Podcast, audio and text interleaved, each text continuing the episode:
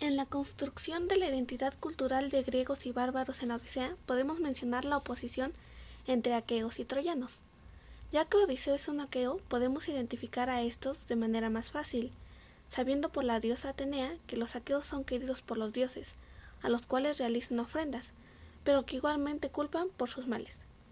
Formando una imagen de los aqueos a través de Odiseo, se menciona su belleza comparable a los inmortales, de largos cabellos, algunas costumbres de estos, aparte de las mencionadas ofrendas a dioses, se encuentra el canto que disfrutan a través de los aedos. Atenea llama a los aqueos héroes, y Néstor los describe como, nobles y de indomable coraje. De los troyanos tenemos menos información. Nos describen una Troya anchurosa, y Menelao dice que ahí habitaban hombres hostiles de calles extensas y paredes altas. Podemos decir que en la Odisea los troyanos no son los únicos que se pueden describir como bárbaros. Como antes mencionamos, la identidad se forja a través del reconocimiento de creencias, valores, costumbres y rasgos del grupo al que se pertenece. Lo griego vendrían a ser todos aquellos que entienden correctamente la divinidad, que gozan del modelo correcto de gobernar. Todo esto absorbido en una misma lengua, la griega. Ahora, citando a la Odisea, ¿eres openco o extranjero? ¿O has venido de lejos? Pues me pides que tema o que evite a los dioses. Los cíclopes no se preocupan de Zeus, ni de los dioses felices.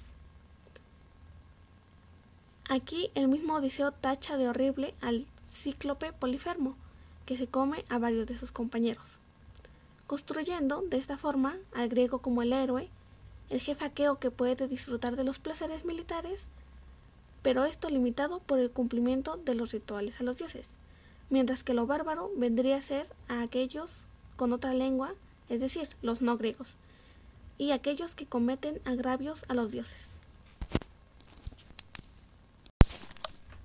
En la construcción de la identidad cultural de griegos y bárbaros en Odisea podemos mencionar la oposición entre aqueos y troyanos.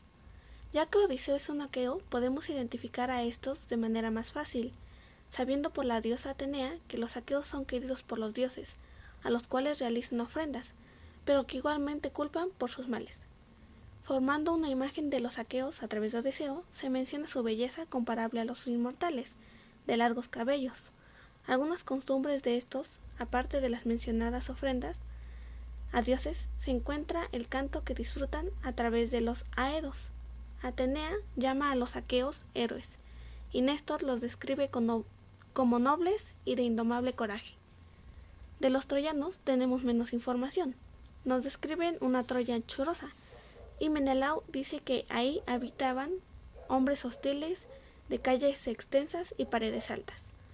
Podemos decir que en la Odisea los troyanos no son los únicos que se pueden describir como bárbaros. Como antes mencionamos, la identidad se forja a través del reconocimiento de creencias, valores, costumbres y rasgos del grupo al que se pertenece. Lo griego vendrían a ser todos aquellos que entienden correctamente la divinidad, que gozan del modelo correcto de gobernar, todo esto absorbido en una misma lengua, la griega. Ahora, citando a la Odisea, ¿eres openco o extranjero? O has venido de lejos, pues me pides que tema o que evite a los dioses. Los cíclopes no se preocupan de Zeus, ni de los dioses felices. Aquí el mismo Odiseo tacha de horrible al cíclope Polifermo, que se come a varios de sus compañeros, construyendo de esta forma al griego como el héroe, el jefe aqueo que puede disfrutar de los placeres militares, pero esto limitado por el cumplimiento de los rituales a los dioses, mientras que lo bárbaro vendría a ser a aquellos con otra lengua, es decir, los no griegos, y aquellos que cometen agravios a los dioses.